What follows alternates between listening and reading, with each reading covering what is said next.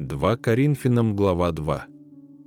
Итак, я рассудил сам в себе не приходить к вам опять с огорчением. Ибо если я огорчаю вас, то кто обрадует меня, как не тот, кто огорчен мною?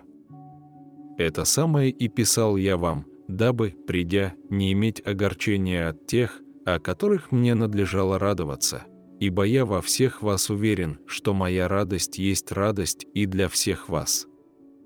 От великой скорби и стесненного сердца я писал вам со многими слезами, не для того, чтобы огорчить вас, но чтобы вы познали любовь, какую я в избытке имею к вам.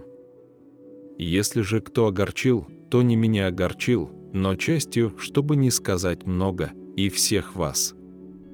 Для такого довольно сего наказания от многих, так что вам лучше уже простить его и утешить, дабы он не был поглощен чрезмерной печалью.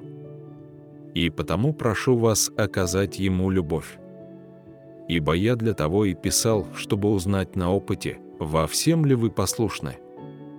А кого вы в чем прощаете, того и я, ибо и я, если в чем простил кого, простил для вас от лица Христова, чтобы не сделал нам ущерба сатана, ибо нам не безызвестны его умыслы придя в Трааду для благовествования о Христе, хотя мне и отверста была дверь Господом, я не имел покоя духу моему, потому что не нашел там брата моего Тита, но, простившись с ними, я пошел в Македонию.